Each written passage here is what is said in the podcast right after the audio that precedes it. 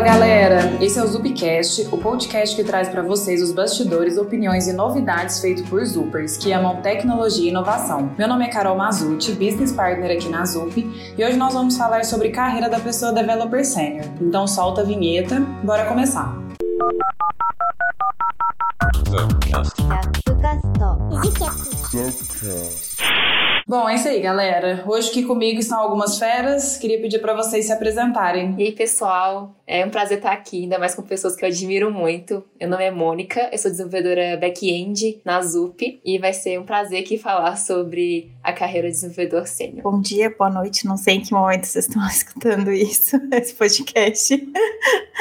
Eu sou a Paula, especialista em engenharia de software aqui na ZUP, trabalho na ZUP Edu, hoje sou mentora também e, venho pagando aí os boletos com código nos últimos anos. Olá pessoal, aqui é o Ricardo, eu sou um Principal Engineer, eu atuo num dos produtos aqui da ZUP, um produto secretíssimo.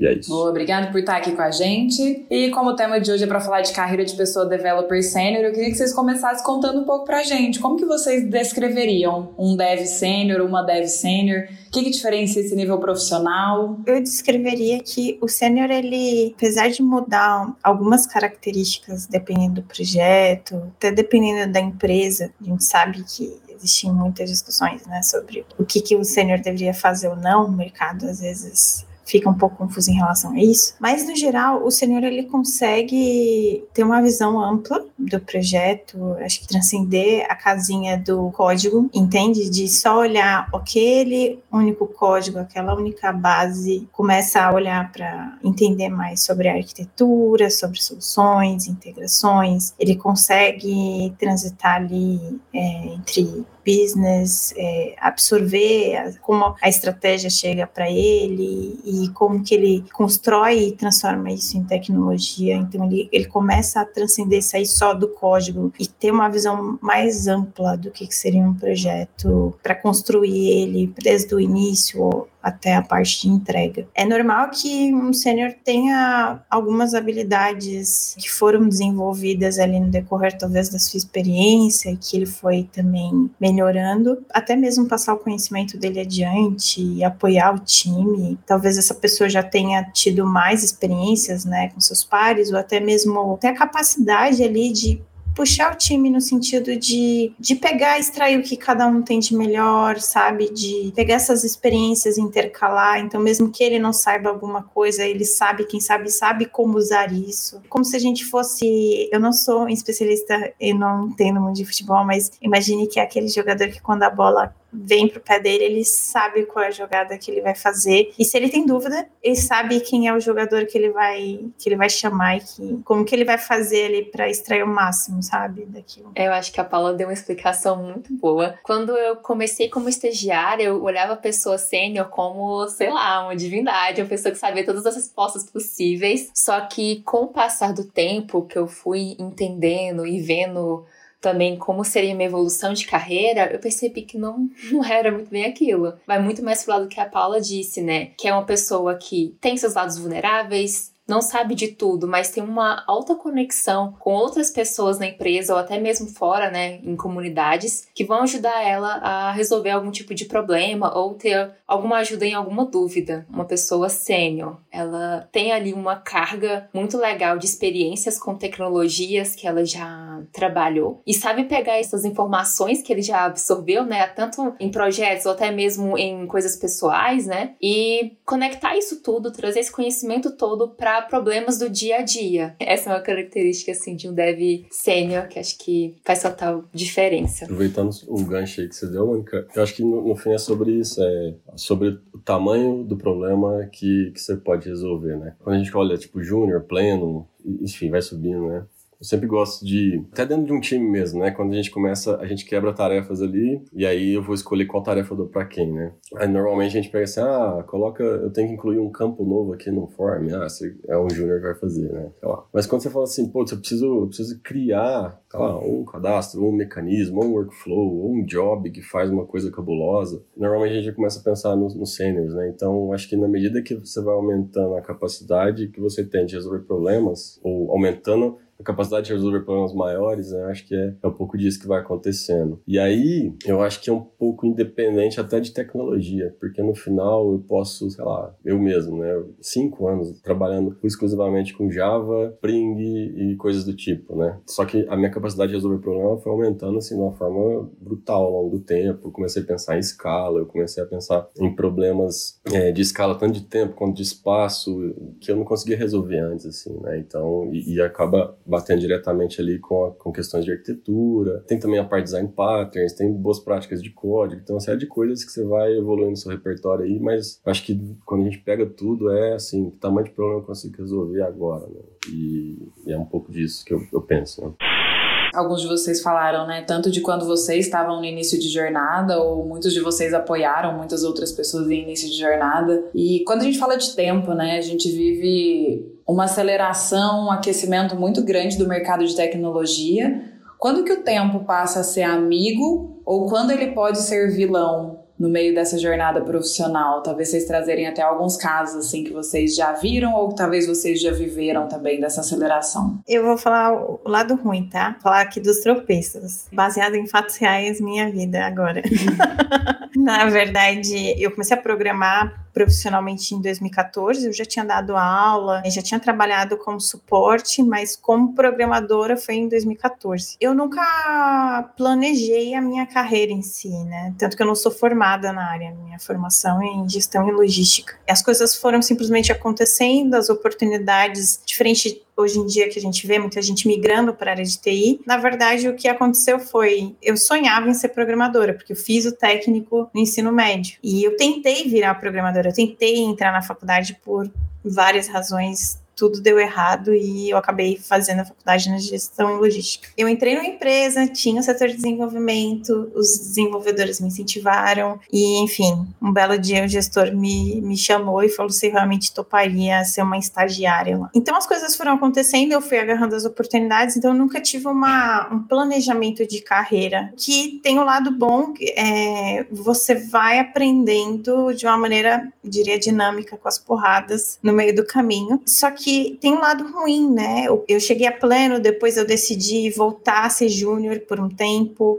Eu acho que eu não teria problema em voltar em nenhum momento da minha carreira, dar dois passos para trás, enfim. Mas ao me tornar é, sênior, isso foi uma coisa que aconteceu. Eu literalmente eu falei assim: não, eu, eu, eu sou sênior agora. Agora eu sou sênior, não importa o que falem, eu sou sênior. e, e eu busquei uma empresa que me falasse assim, não, você é sênior. É, assim, a empresa que eu estou não disse que eu sou sênior, então eu vou numa, numa, empresa que me busque e me diga que eu sou sênior. Teve um lado ruim disso, eu acho que quando você se prepara e você tem essa mudança é mais gradual, pelo menos acompanhando muitas pessoas que eu conheço na comunidade, é que isso foi menos sofrido. Isso tem um impacto, né, às vezes para a saúde da pessoa, para a vida da pessoa. Eu tive dois burnouts nesse meio do caminho. É, você começa a assumir responsabilidades que você não estava preparado para receber, né? Eu lembro que a primeira vez que eu assumi o cargo de sênior, eu tive que lidar com júniores que tipo, confrontando o que eu estava dizendo e, tipo, e que, na verdade, eu tinha que ter uma postura de liderança, enfim, eu não estava preparada para aquilo. Então, é importante você ter a preparação, né? Acelerar o processo é possível? É possível, mas existe um custo e, às vezes, você pode crescer de uma maneira mais saudável, sabe? Mais sustentável ao longo do tempo. Eu trouxe isso porque realmente teve um, peso, né, nessa mudança minha de pleno para sênior, simplesmente porque você começa a se envolver em comunidade, a ver as pessoas. É bom porque você está se expondo mais, você começa, né, tinha muita gente viu eu palestrar, a pessoa achava que eu já era sênior, né? Porque na verdade eu já tinha, eu já tinha trabalhado como arquiteta. E a pessoa falou: "Você é arquiteta de 30 times. Como você não é sênior?" É coisas do mercado, gente. Esse pulo muito rápido, eu acho que poderia ter sido um processo menos desgastante. Então, às vezes, acelerar alguns processos podem gerar um custo e é onde a pessoa precisa saber se ela realmente está disposta a isso. Porque mais do que conquistar né, algum nível na carreira, é manter. E quanto isso vai ser difícil manter depois também. Eu acho que esse é o grande problema. Porque você falou duas coisas que eu achei, né, tipo, a gente sai da faculdade com aquela expectativa de eu quero programar. Pelo menos quando eu, eu, eu saí, né, da eficiência da computação e quando eu terminei, o que eu tinha na minha cabeça era isso. Ah, eu, agora eu sei programar e vou atuar no mercado. E aí você não pensa, tipo, qual que é a sua carreira, o que, que você vai fazer, quais as possibilidades, assim, né? Então é muito doido isso. E aí a gente vai meio que vai indo, né? Vai indo, de repente se descendo. É, e meu caminho foi bem assim, parecido ali com a Paula. Eu não tinha, claro, ali um planejamento de carreira. Tanto que, assim, as empresas que eu trabalhei antes da ZUP, elas não tinham isso de desenvolvedor júnior, pleno, sênior, etc. Não tinha essa projeção. Então, quando eu entrei na ZUP, foi como plena e fui fazendo meu trabalho. E as coisas foram acontecendo muito naturalmente porque eu não, não tinha essa questão, tipo assim, nossa, até tanto tempo eu quero virar sênior. Eu só tava absorvendo todo o contexto que estava acontecendo ali comigo, o tanto de aprendizado que estava tendo. Chegou num ponto, por exemplo, que uma pessoa do meu lado, que era pleno, virou sênior. E aquilo ali, querendo ou não, me incomodou. Eu pensei, poxa, mas será que eu também não deveria estar me preocupando com essa questão de carreira, de me desenvolver, de saber o que é esperado para um sênior? Foi aí que eu fui atrás de feedbacks para entender como que funcionava, como que estava sendo meu comportamento como desenvolvedora, para entender o que, que eu tinha que crescer, né, e, e me desenvolver. E o que eu digo que foi natural foi que naquele momento eu já ajudava muito na formação de pessoas, de estagiários, de júniors. Eu estava muito ao lado ali do tech lead para entender os requisitos, os problemas, entender qual a melhor forma para poder resolver aquilo. Tava participando muito ativamente e me sentindo confortável com aquilo, sabe? De estar tá expondo a minha opinião. Nem sempre a nossa opinião é, é a melhor, nem sempre a nossa opinião é, é a correta, mas contribuir para o time construir algo maior, sabe? Às vezes a gente coloca na nossa cabeça um prazo muito curto de evolução de carreira. E aí é como o Ricardo e a Paula disse, a gente se frustra, a gente acaba pegando mais responsabilidades do que a gente realmente estaria preparado. Então, é todo um processo aí de autoconhecimento, né? Pra gente entender qual é o nosso momento de carreira. Eu acho que eu sou mais experiente aqui de vocês, né? Não vou falar antigo. Quando eu comecei a atuar, ela foram cerca de cinco anos, eu acho, mais ou menos, para eu me tornar um sênior. Hoje, né? Hoje eu observo as pessoas, dois anos, assim, né? Tem gente que eu já trabalhei aqui, que entrou na, na ZUP, daqui um ano já era pleno, um semestre já era sênior, e eu falei, cara, como que é possível em um ano e meio, né? A pessoa ter essa evolução. E eu acho que isso de fato prejudica na formação, porque pô, acho que um ano e meio é muito pouco, dois anos também é muito pouco, né, dado o cenário, porque vai chegar um momento e que isso acaba que você vai estrangulando a carreira, né? Ah, rápido, dois anos eu sou um sênior, três anos eu sou um sênior. E aí o próximo passo, aí é especialista. Aí já é um salto é, tão grande ali, em termos de responsabilidade, em termos de tamanho de problema, que a pessoa desespera, porque de fato ela não sabe resolver. E aí começa também essa confusão toda, né? De ah, agora você tem que liderar. Agora, é, eu, eu sempre vejo isso acontecendo, né? Até sênior você vai conseguindo seguir bem. Depois a gente começa a ter isso, ah, lidere pessoas, coordene pessoas. É, comigo foi mais ou menos assim. O, o meu salto para falar assim, não, agora de fato eu sou sênior, foi quando eu assumi um papel de, lá chamava coordenação técnica na época.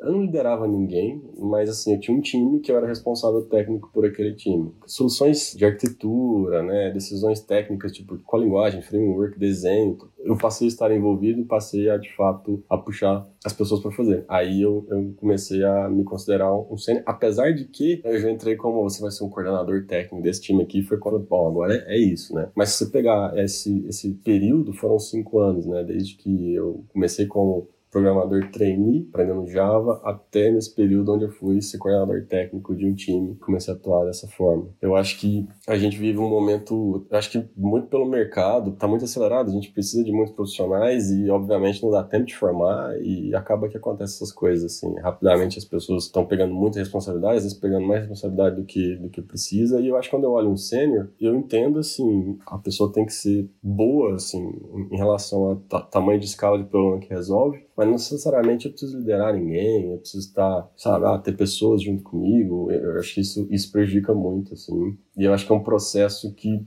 eu já vi acontecer demais, acho que a gente começa a querer desmistificar um pouco isso, a gente começa a pensar um pouco melhor em carreira, que na Zupa a gente tem feito esses movimentos, mas de fato é um fenômeno que é, que é estranho e acontece mesmo, né, por aí. Queria só trazer um adendo, porque às vezes a gente sempre tem que olhar que a matemática ela sempre trabalha com a média, né? É claro que em todo cenário tem as exceções, sempre tem aquela pessoa que ela é excepcional. Esse conjunto que transforma a excelência dessa pessoa é, na verdade, a formação de anos. Vou dar um exemplo. Ela entrou na área de TI há dois anos. Mas essa pessoa era um físico que tinha mestrado. É aquela pessoa que ela se preparou a vida inteira para lógica, para matemática, para análises. Quando ela chegou na área de TI, a mente dela estava como se fosse ali aquele terreno fértil, sabe? Pronto para ser plantado. E essa pessoa, ela conseguiu realmente se desenvolver porque ela foi se preparando a vida inteira. Às vezes a gente esquece que tem aquelas jornadas. E é normal onde surgem aqueles, o sênior de dois anos, o sênior de três anos. É claro que a gente vê que hoje no mercado tem sêniores e sêniors como qualquer mercado inflado. E, e, antes de estar inflado, você com certeza você iria encontrar seniors que, né? Quantas vezes eu era júnior e encontrei seniors que eu falava assim, mas como assim ele não sabe isso? E isso era uma coisa. Eu era aquela júnior que contestava muito e que queria saber o porquê das coisas, sabe? Eu sempre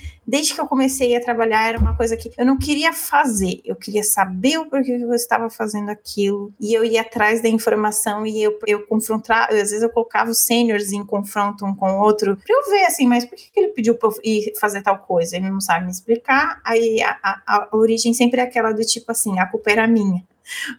Aí o que eu fazia era literalmente colocar eles ali para tipo saber o que, que eu ia extrair de bom daquela conversa. Mas além do mercado, é, a gente saber que existem vários vários níveis e qualidades de profissionais, isso vai surgir e vai existir em qualquer mercado, não só em TI, existem as exceções. Mas quando você vai olhar de perto as exceções, são caminhos bem específicos. Então, muita coisa influencia. Influencia desde o time que você entrou, quanto aquelas pessoas. É uma coisa que eu sempre gostei de ser a, a que sabe menos do time. E quando eu achava que eu era a que sabia mais do time, aquilo me incomodava. Eu queria ir para outro time, porque é sinal que tem gente que sabe mais e eu absorvo mais com aquelas pessoas. Então, às vezes, você pega um júnior que tem uma aptidão, que ele vem se preparando e ele caiu num terreno fértil com pessoas que têm muita experiência, ele vai absorver, é uma esponja. Não tem como, por exemplo, pegar uma pessoa que fez crude durante 10 anos e uma pessoa que ela teve que trabalhar com muita integração, aí ela construiu muita coisa do zero porque o sênior pediu demissão e só tinha ele para construir, aí ele teve que aprender a se virar nos 30, pegar a situação que tinha que resolver, resolver sozinho. Aprendeu com pessoas que estavam trabalhando no mesmo time que ele. Mas de novo, são exceções. As exceções existem, acho que em todos os cenários. O ruim é só quando a gente toma como padrão as exceções. A média é diferente. O caminho mais natural é que você sempre é, se mantenha ali, né, em, em, desafios, né, de que sempre pare e olhe, o que eu estou fazendo hoje? Está fazendo eu aprender algo de novo? Ou o que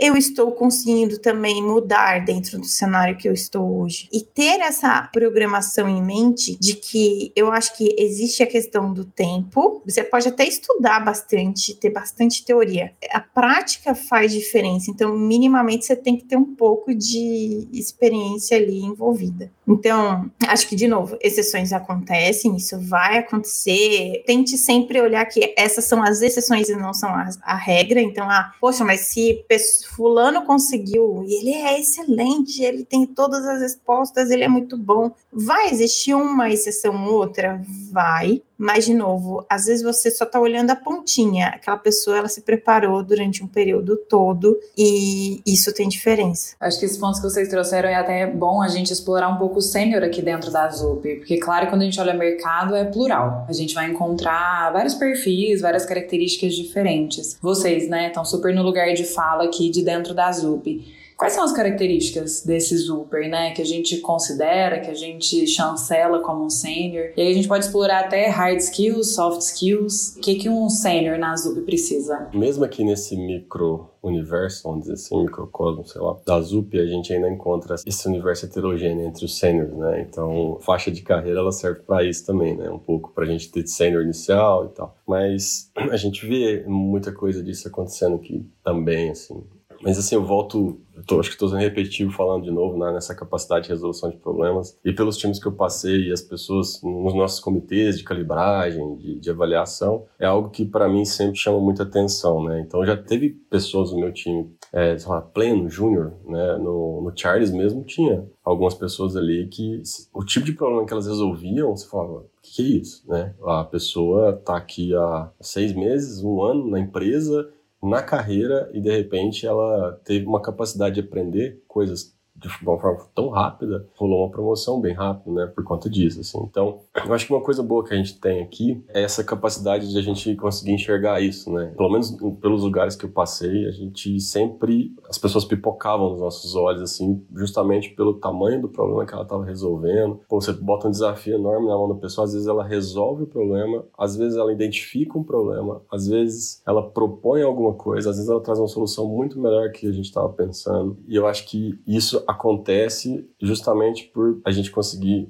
nem sempre a gente consegue, obviamente, mas a gente sempre tenta criar um ambiente de confiança, né? Colocar as pessoas ali numa posição onde elas consigam eh, dar sua opinião, fala o que você pensa, é, interage com a gente, o que, que você acha disso, dá a oportunidade de estudar também, né? E, de novo, eu sei que eh, isso não é... Nem sempre a gente tem isso, né? E depende muito do contexto, depende muito do tamanho dos times, mas eu acho que é um bom exemplo, assim, é uma boa prática, né? De, de trazer para dentro das discussões, por mais... Uma coisa que eu sempre fui muito contra o arquiteto. Aí você vai lá, você vai resolver um problema, senta o arquiteto ou os arquitetos e vão discutir uma solução. A gente sempre faz assim, vamos sentar todo mundo e discutir a solução, né, do, do estagiário até o arquiteto. E, e, eu acho que a gente, no, no, final, a gente sai com soluções muito melhores, mas ao mesmo tempo a gente ajuda essas pessoas a se desenvolver e a gente consegue olhar mesmo assim, né, Pô, aquela pessoa é plena, mas esse comentário, essa visão, essa forma que ela já é, a gente poderia colocá-la como cena. Então, a coisa acontece ao mesmo tempo que existem planos, existe acompanhamento, mas também a gente tem muito essa, uma pegada mais artesanal nesse aspecto, né? De conseguir olhar de fato para a pessoa, independente do momento que ela tiver, o que ela está resolvendo, em cima do que ela está resolvendo, eu acho que muitas vezes eu presenciei, eu participei, eu vi a gente conseguindo conduzir essa pessoa, por exemplo, para um nível sênior, pelo tamanho do problema que ela resolveu naquele contexto ali especificamente. Né? E eu acho que no final o valor da, das pessoas, especialmente dentro da, do nosso contexto de TI, né, é o tamanho da bucha que se resolve, né? Então, já participei de vários contextos diferentes aqui, de, né, de trabalhar em cliente complicado, de trabalhar em cliente mais, mais aberto, de trabalhar em produto, então são cenários distintos a gente sempre tem guias, a gente tem regras, né, para a gente conseguir olhar para a carreira das pessoas, para a gente poder ajudar nessa evolução. Eu acho que na maior parte das vezes, do, dos processos que eu participei, dos comitês que eu participei, a gente sempre trouxe como um ponto muito forte isso, sabe? É, já vi os dois cenários, olha, a pessoa tem pouco tempo, já foi uma questão, tipo, mas ela tem, sei lá, seis meses, mas resolveu um problemão. Ah, vamos esperar um pouco mais? A gente já fez, vamos esperar mais seis meses aqui, por exemplo. Ou já vi também, não, essa pessoa é muito boa, a gente tem que promover ver agora. Como também já vi assim, pô, essa pessoa tá há dois anos sem ter um, uma evolução, um aumento e tal, e a gente tentar entender o que estava acontecendo, e às vezes a pessoa ela, ela já era boa o suficiente para chegar naquele ponto, mas por algum motivo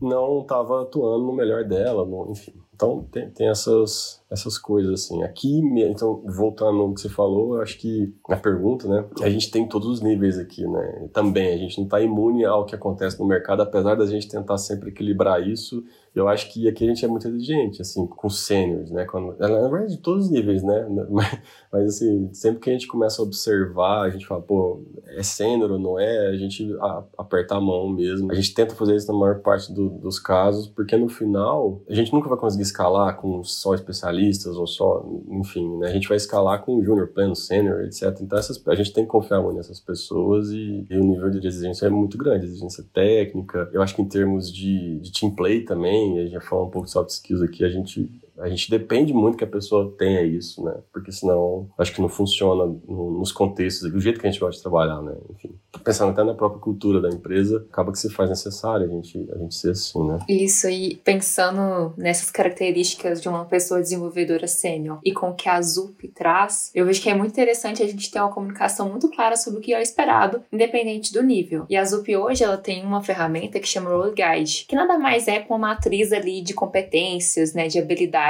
que foi desenvolvida e ainda está em movimento, né? Ainda é, é, algo vivo, sobre quais são as expectativas, para você ter uma noção do que você precisa também se avaliar e se desenvolver. Por exemplo, ah, como que você está nas suas competências envolvendo o nível técnico, sua performance, como que está o seu nível de aderência à cultura da empresa e também o trabalho em equipe. Hard skills e soft skills de um dev, as hard skills eu acho que depende muito dos contextos, né? Mas acaba que durante a sua carreira você vai acumulando vários conhecimentos e isso vai se tornando um diferencial. Mas as soft skills, para mim, é algo que está muito assim, muito mais claro, muito mais palpável, né? Por exemplo, você ter uma boa comunicação com o seu time, porque assim, eu vejo, por exemplo, que ah, eu tento ser a profissional que eu gostaria de ter ali do meu lado trabalhando comigo. Então, ah, eu quero ter uma comunicação boa com o meu time para propor alguma evolução, discutir algum tipo de solução. Além disso, eu vejo que é bem legal a gente ter um nível de proatividade para você encarar ali os desafios. Por exemplo, cara, vou trabalhar agora com essa tecnologia que eu ainda não conheço. Massa, vai ser um desafio. Então eu vou fazer uma POC aqui, vou estudar para entender como que vão ser os primeiros passos com ela, ou buscar alguém da comunidade, ou alguém aqui dentro da própria empresa que pode me dar uma sugestão aí de primeiros passos. E também a questão de ser uma pessoa adaptável, né? Porque quando você sai de um contexto para outro, é claro que você carrega todos os seus conhecimentos, mas é um ambiente diferente, com pessoas diferentes, um problema novo para você atuar. Então acaba que você também precisa ter esse nível de adaptabilidade para lidar, né, com todas essas mudanças que, que vão acontecendo. É uma coisa, não sei se vocês concordam, eu li em algum lugar recentemente que fala da não se apegar, né, nas tecnologias, assim. Eu acho que quando a gente fala em hard skills, assim, é um negócio que é isso que você falou, né, do contexto, né, e mais do que o contexto que você tá é também não se apegar, né. Eu acho que, ah, beleza, tô trabalhei com Java há três anos, agora é um projeto Python, tudo bem, sabe, é, o, Kotlin ou qualquer outra coisa. Eu acho isso uma habilidade importante quando a gente começa a falar desses níveis, assim, não sei se, se isso faz sentido para vocês também. Sim, faz muito sentido. Teve até um dos projetos que eu trabalhei na ZUP que todo, assim, a maioria, 90% das pessoas do time eram muito proficientes em Java e tava dando o inicinho do Kotlin que tava pegando muito forte. E aí a gente falou: "Ah, cara, esse aqui é um desafio muito massa e por N motivos faz sentido a gente ir em Kotlin, vamos". Aí foi todo mundo mergulhando aí nesse desafio. Então, uhum. não não ter nenhum tipo de apego, nem ao código também, né? É, principalmente, né? Eu vou ser um pouco antagonista agora, tá? Uhum. Eu acho que quando você vai do Java para Kotlin, eu acho que você consegue aproveitar muito mais, trazendo um pouco da experiência, porque antes de eu vir para a ZUP, eu tinha ido para trabalhar com Kotlin, cheguei lá e tive que trabalhar com PHP. E isso para mim não fez sentido em termos de carreira, exatamente porque eu até programava em PHP, mas o mercado hoje ele é muito carente de pessoas que saibam resolver algumas coisas no detalhe, sabe? Isso faz diferença. Eu acho que o mercado não precisa de ter especialistas em tecnologias o tempo inteiro, mas eu acredito de que essas pessoas ainda fazem diferença, sabe, em alguns momentos. É claro, você investir só em aprender sobre a linguagem, principalmente quando você, né, já está olhando ali sênior ou especialista, você tem que começar a investir num, num olhar um pouco mais macro, entender de outras coisas. É um conjunto de tecnologias que você pode saber ou ter como opção de trabalhar. Mas eu acho que ainda investir em você ser aquela pessoa que olha aquele detalhezinho e, e vê a diferença, o mercado é incrível porque eu percebo isso assim na prática. Todo mundo que eu converso, o perfil generalista, principalmente o full stack, América do Norte, Canadá, Estados Unidos, o full stack é muito, muito é, requerido, mas o mercado valoriza demais aquelas pessoas que vão lá e olham aplicação na hora, sabe aquelas aplicações críticas, aquela pessoa que você precisa de alguém que, que ela vai lá e ela simplesmente faz uma alteração de um parâmetro ali e ela resolveu assim. A gente sabe que não é esse o milagre, mas existem essas pessoas, elas têm o, o valor delas para o mercado. Agora, em termos de senioridade, de primeira, eu acho que estar aberta essas opções é importante. De novo, são escolhas. Eu acho que tem como você agregar. Eu usei o exemplo do Kotlin para o Java, porque eu acho que você consegue agregar, sabe? Como se fosse assim: quero ir para uma evolução do Java, vou para Kotlin, vou para, sabe, ou até se você for trabalhar em alguma, não diria closure, porque realmente é, é uma curva de aprendizagem muito diferente. Mas você não acha que isso te afunila? suas possibilidades? Pensa. A funila, a funila. Por exemplo, é, o que a gente está falando de apego é, é, é, justamente isso, assim. Eu tô aqui, eu, eu, trabalho com Java, aí surge uma oportunidade muito top pra você atuar num projeto assim que você fala, cara, eu queria muito trabalhar aqui. Mas é Python. Aí você fala, ah, não vou não, porque eu não vou aproveitar o que, sabe? Eu penso muito. Quando a gente tava falando de apego, ah, é muito nesse aspecto, tipo, eu tô trabalhando há cinco anos com Java mas vai começar um projeto agora, um produto, sei lá, o que, que me interessa muito, tem um contexto muito legal, um time muito bacana, eu quero atuar, mas não é Java. É, vou pegar Python, vou pegar, sei lá, TypeScript, algum outro contexto aqui diferente do JVM. E aí, sabe? Aí eu acho que se você toma a decisão de falar assim, não, eu não vou, porque eu não vou aproveitar, eu acho que você perde. Você está perdendo uma oportunidade boa aí, simplesmente por. E não quer dizer que você vai trabalhar com Python o resto da vida, né? Você vai. Eu falo assim, case meu, eu, eu trabalhei, sei lá, 10 anos com Java. No meio desse processo, um projeto em PHP. Era um projetão, uma coisa muito grande lá. E eu falei, cara, beleza, tudo de mim? Precisa? Vamos lá. E eu fui aprender, fui mexer, trabalhar, entreguei e depois nunca mais mexi com PHP, assim, mas eu participei daquele projeto. Então já participei do projeto em, em Ruby mesmo, não sou especialista, mas já, já codei, já mexi naquele contexto e, e eu achei legal o que eu estava fazendo. Hoje eu acho que isso acabou me deixando um pouco mais maleável flexível nesse aspecto, porque hoje, por exemplo, eu tenho atuado muito com infra, assim, né, codando, eu tava mexendo com CDK, com Terraform, com coisas desse tipo, nunca foi minha praia, mas hoje eu consigo fazer isso e consigo aprender, consigo ajudar e consigo influenciar outras pessoas, porque no final eu não sou full stack e eu, eu, eu detesto essa essa denominação de full stack, não existe isso. Não, sinceramente, eu não acho que exista um full stack. De verdade, não. Existe um meia boca stack ali. Ainda mais no contexto que a gente está hoje. Se você pegar, vou dar o um exemplo aqui onde eu tô. A gente tem que saber minimamente de AWS, tem que saber de pipeline, eu tenho que saber de pipeline de GitHub, sei lá, GitLab CI, coisa assim. Eu tenho que saber de código, eu tenho que saber de arquitetura, eu tenho que saber de Kotlin, de Spring, de Java, de TypeScript. Tudo isso é, é o meu dia a dia dia, hoje, sabe? Eu não sou full stack, longe disso. Mas hoje é isso. Acho que muito por esse não apego, sabe? Uhum. Eu entendo o que você falou, porque hoje, de fato, tem pessoas que a gente precisa mesmo. Tem vira e mexe e fala, putz, esse, aqui, esse problema aqui, quem vai conseguir resolver é fulano de tal. Porque ele sabe mais, sei lá, quando a gente fala aqui de Lambda, vários problemas que a gente teve aqui, a gente já vão chamar o Normandes, porque o Normandes ele já tinha trabalhado mais com isso, então beleza. Apesar do Normandes também saber uma caralho de coisa. Mas eu sei que você trouxe o contexto antagônico aqui, eu tô sendo antagônico, eu dou antagônico, mas, mas, é, mas é isso, assim, eu, eu entendo que você trouxe. Sim, é. eu, eu acho que são duas formas de enxergar, né, que nem você falou,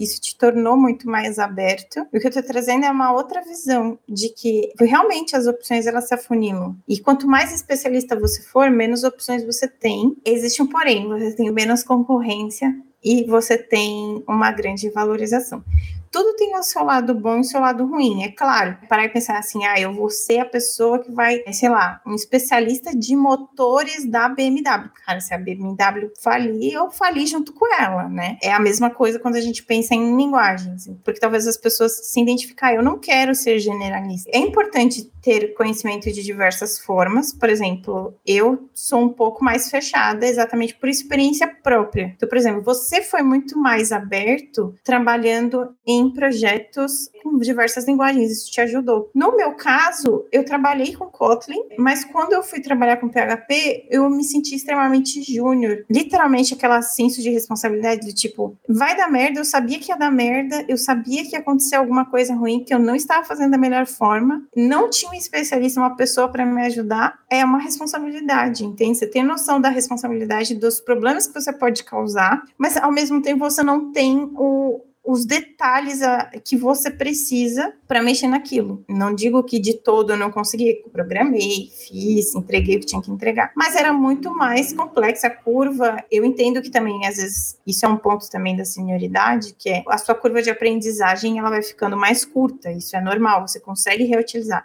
Você nunca começa do zero 100%. Mas ainda assim, por exemplo, foi uma coisa que aconteceu comigo. Então, assim, e que eu só fui aprendendo me expondo também. Então, por exemplo, eu era, achava que eu era super aberta e me vi nessa situação de falar assim, não, consigo fazer, mas não vi naquele momento, por exemplo, uma vantagem do que eu estava fazendo para minha carreira. E voltando para a questão do que seria o sênior aqui na ZUP, eu acho que por termos projetos diversos, né? Ali tem o Role Guide e tudo mais, mas isso é uma coisa que eu percebo muito de diferença quando você atua com produto e quando você atua com consultoria. Você ser um consultor é, exige talvez que você tenha esse perfil mais aberto também né, a trabalhar com projetos diferentes, porque cada hora a dinâmica vai mudando. Então, é necessário que você tenha esse perfil mais generalista. Por exemplo, aqui, pela quantidade de projetos diferentes que a gente tem aqui na ZUP. Bom, então aqui a gente discutiu um pouquinho do papel da pessoa developer sênior, a gente já falou um pouquinho de casos, né, que essas pessoas têm que desenvolver hard skills, soft skills, resolver problemas. E para a gente fechar esse tema, façam suas considerações finais, deem suas dicas para quem está ouvindo a gente. O que, que vocês acham que essas pessoas podem seguir na carreira como developer sênior para se consolidar? Quando eu olho minha carreira, sempre tem um divisor de águas que eu vejo, que foi um bom mentor, né? Eu acho que é extremamente importante a gente conversar, a gente ser curioso, a gente é, entender quais são as referências do contexto que a gente está atuando ano, achar uma referência que, que goste de compartilhar. E eu acho que a melhor coisa que, que a gente faz nesse início ali, ou pelo menos essa fase inicial até sênior, você ter uma referência, assim, ter uma pessoa para você poder, tipo, pedir para revisar seu código, né? Às vezes você estiver desenhando alguma solução ou se não tiver claro aquilo, pergunte. Nesse caso, a humildade é, é a palavra aí, né? Porque, tipo, seja sempre humilde no que você está fazendo e procure sempre validar o que você está fazendo com alguém mais experiente, isso vai te dar muito, muito contexto, muito aprendizado. Acho que quando eu olho a minha carreira, foi os momentos que eu mais aprendi. É, eu acho que é fundamental a gente ter isso. Eu acho que se você não tem,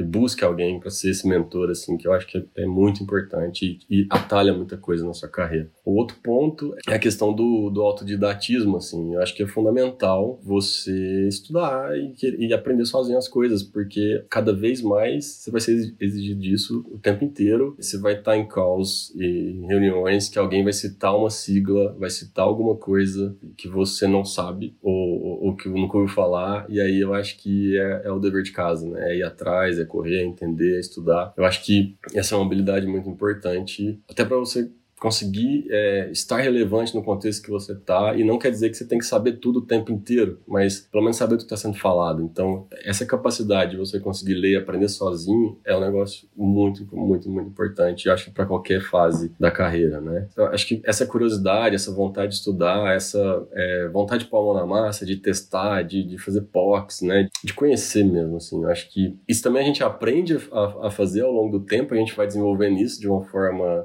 um pouco intuitiva, mas você vai melhorando essas habilidades. Mas eu acho que é fundamental você ter isso, você ter essa coragem para poder encarar, para poder seguir, para poder aprender, para poder entender, poder pegar um livro, estudar, ler um artigo, ler vários artigos, enfim. Então, acho que essa parte de mentoria, essa parte do a parte da comunicação, eu, aí isso é algo que eu tenho como valor, então eu trago aqui e eu acho que para você que está dentro de um time, dentro de um contexto, querendo ser reconhecido. Comunicação é extremamente importante. Tem, tem pessoas que são mais retraídas, outras são mais extrovertidas, mas isso não impede ela de se comunicar bem. Então, acho que o ponto é é como você é, interage com o seu time, com o seu líder, como você se posiciona numa reunião, como que você não tem medo de falar o que você pensa, não tem medo de trazer seu, seu, seu contraponto quando for para trazer ou, ou, ou, dar seu pitaco na solução, por mais que você esteja inseguro, nunca é bobeira que você vai falar, nunca, né? Porque na pior das hipóteses você não sabe, você está tentando ajudar de alguma forma, seu contexto é reduzido e ninguém deveria te criticar por isso, ou enfim, é muito importante é, ter essas coisas, né?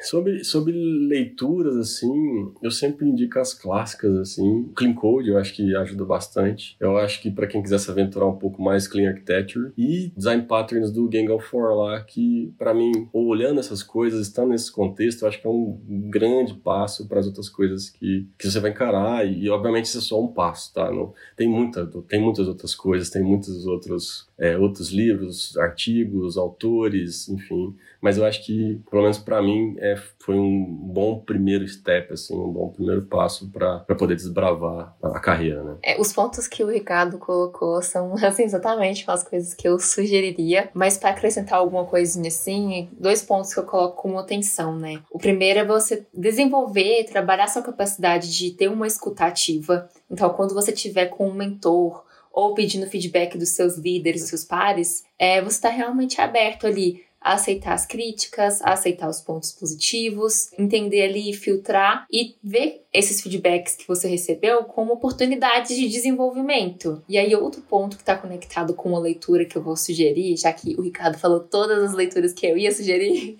é o livro A Coragem de Ser Imperfeito. Esse é mais focado em soft skill, principalmente a questão de você aceitar suas vulnerabilidades, aceitar que você não tem as respostas para tudo, né? Que você é gente como a gente e que você pode contar com outras pessoas para né, correr atrás de informações, de desenvolvimento e até mesmo para se expor, né? Que às vezes a gente fica com esse pé atrás, tipo, nossa, eu tô nessa reunião, todo mundo tá falando esse termo que eu não sei. Nossa, não vou nem perguntar o que é isso, não vou fazer papelão aqui. Mas não é nada disso. Pode ser que tenha, sei lá, outras pessoas com a mesma dúvida que você. E quando você expõe a sua dúvida, você começa uma discussão assim muito mais esclarecedora, né, para todo mundo. Então, essas são as dicas aí que eu dou. Eu diria que comece com a coragem de ser imperfeito e vá seguindo todos os livros da Brené Brown, porque é um melhor do que o outro e tem até uma apresentação dela na Netflix muito boa. Talvez depois de ler o livro faça mais sentido, mas é incrível as leituras dela. Eu, eu diria que eu, eu, muito do que eu li dela, da Brené Brown, foi para desenvolver a parte de soft skills. Eu sempre fui muito geniosa, enfim, a comunicação é, minha, eu falo até que pode ser o tom de voz. E isso sempre foi um caso, né, que apareceu em todo o feedback, em todas as conversas. E é um trabalho, eu sempre falo assim, lidar com pessoas não tem tipo um curso, sabe? Até que tem algumas, tem bastante curso de comunicação não violenta, e eu, eu costumo dizer assim, parece que todo mundo lê o livro de comunicação não violenta, só até a parte sobre a comunicação, da pessoa que faz a comunicação, mas não, não leu a parte do entender a pessoa que se comunica daquela maneira, né? Do, que, aliás, é a grande maioria do livro. Parece que todo mundo só pega a parte, ah, você está se comunicando meio violento. Na verdade, é sobre a gente entender a comunicação do outro, mas, enfim, é um ótimo livro e já fica a indicação, né, de CNV, de comunicação é, não violenta, do Rosenberg, agora não lembro o nome do autor, mas é um dos best-sellers aí mais indicados, e eu indico você ler até o final, que vale muito a pena.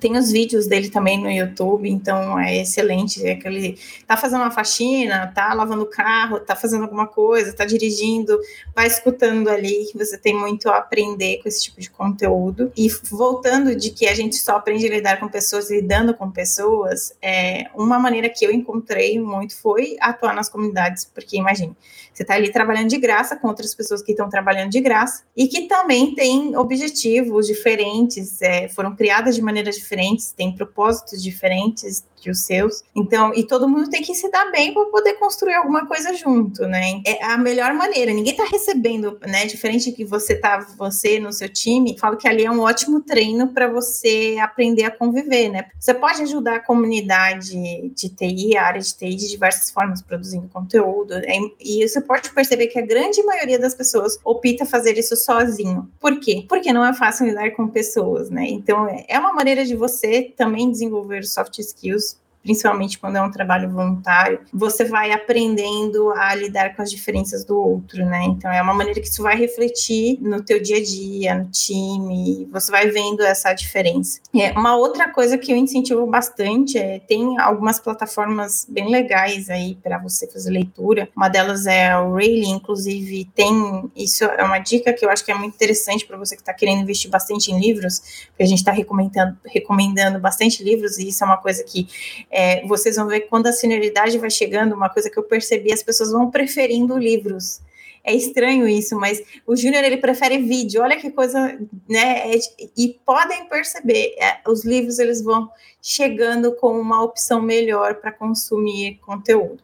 É, a O'Reilly tem livros de os grandes best-sellers, as opções que o Ricardo citou, e tem muitos outros, e você não tem só a parte de livro, tem a parte de, de, de vídeos, inclusive existe uma organização né, de tecnologia, se não me engano, a ACM, que você consegue se inscrever lá então, ah, sei lá, um livro, por exemplo, do Clean Architecture, eu vou pagar 200 reais. E se você pagar ali a inscrição, que é para países subdesenvolvidos como o Brasil, é, você consegue ter acesso à plataforma e, e ler vários livros. Eu acho que para uma pessoa que está nessa fase que está querendo investir, é uma dica legal para vocês consumirem bastante conteúdo.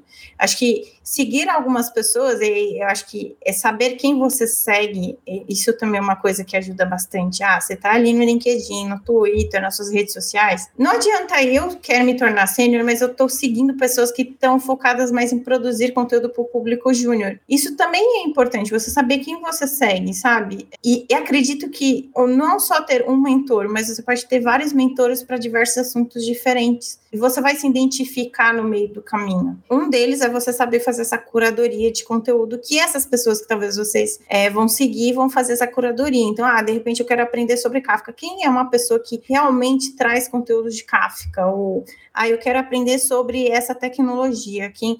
Então, é, e também começar a classificar o nível dos conteúdos que você quer consumir pode ajudar bastante. Eu acho que já dei meus cinco centavos, mas, é, de novo, eu acho que a parte de soft skills é, é, algo não tão simples de aprender, então eu acho que tá tudo bem se você não tiver 100% preparado. Então, acho que é algo que você vai desenvolver no decorrer do caminho. Então, nem sempre a gente está 100% preparado. E uma vez que me falou isso, foi até o Bruno Souza, a gente conversando, e ele falou assim: Você acha que todo diretor de empresa está preparado para ser um diretor de empresa? Às vezes a pessoa ela assume o risco. Então, a verdade é que nem sempre a pessoa está preparada para 100% para assumir aquilo. Então, não se cobre se você tiver, não tiver 100% preparado para assumir aquilo, apenas tente desenvolver no decorrer do caminho. Isso. Eu só queria acrescentar mais uma coisa, enquanto a Paula falava, eu fiquei pensativa aqui sobre um ponto que ajuda muito a gente a desenvolver tanto hard skills quanto soft skills, que é a questão de ensinar, né, de repassar o seu conhecimento para outras pessoas. A gente falou muito aqui, né, de, por exemplo, ah, você ter vários mentores, você absorver conteúdos de outras pessoas, mas quando você também contribui para outra pessoa se desenvolver em qualquer assunto que seja, nossa, é, isso vai fazer tanta diferença para aquela pessoa quanto para você. Então, também fica uma sugestão para abrir caminhos para repassar seu conhecimento. Ótimas dicas. E muito do que vocês falaram, eu fiquei pensando que quando a gente fala de inteligência emocional no mercado, parece algo muito distante, muito intangível. Quando a gente fala de preciso desenvolver minha inteligência emocional, por onde eu começo? E de fato é uma caixinha de Pandora, né? A inteligência emocional é um guarda-chuva que embaixo dela tem infinitas coisas. Eu acho que várias das coisas que vocês comentaram, né? Tanto quando a gente lê Brené Brown, quando a gente fala de comunicação, quando a gente fala dessa, desse cuidado mesmo pra gente não se julgar, se cobrar, se pressionar e às vezes até adoecer é, diante de tanta informação que surge. Eu falo que um dos primeiros caminhos que se fala, e eu descobri também por experiência própria, é o autoconhecimento. Quando a gente começa a trabalhar o nosso autoconhecimento, a gente começa a se perceber, se aceitar, e a gente tem mais facilidade de aceitar o outro também que está convivendo com a gente. Então, se eu fosse dar uma dica, acho que amarrando e correlacionando várias coisas do que vocês falaram, é o primeiro step assim para uma inteligência emocional, eu diria, para trabalhar de fato esse autoconhecimento a gente já falou isso num outro podcast sobre caminhos de carreira em tecnologia. E eu repito, assim, eu acho que é um ótimo caminho para todo mundo que isso seja cada vez menos um tabu na nossa sociedade, né? A gente conseguir se olhar, se conhecer e se perceber. Alguém podia ter me falado isso lá atrás. tá vendo? Tinha que ter uma pessoa de RH lá onde eu comecei a trabalhar. As pessoas de RH demoram para aprender isso também, fica tranquilo. É. Bom, pessoal, super obrigada pela participação em mais um episódio do nosso Dupcast. Muito bom o papo de hoje. Lembrando que para quem quiser conhecer mais sobre quem participou desse episódio, todas as redes sociais estarão aqui na descrição desse podcast, assim como todas as referências que a gente citou. E não se esqueçam de seguir o Zupcast nas plataformas de áudio, no YouTube, e para acompanhar os próximos episódios e também as nossas redes sociais, arroba. Valeu e até a próxima!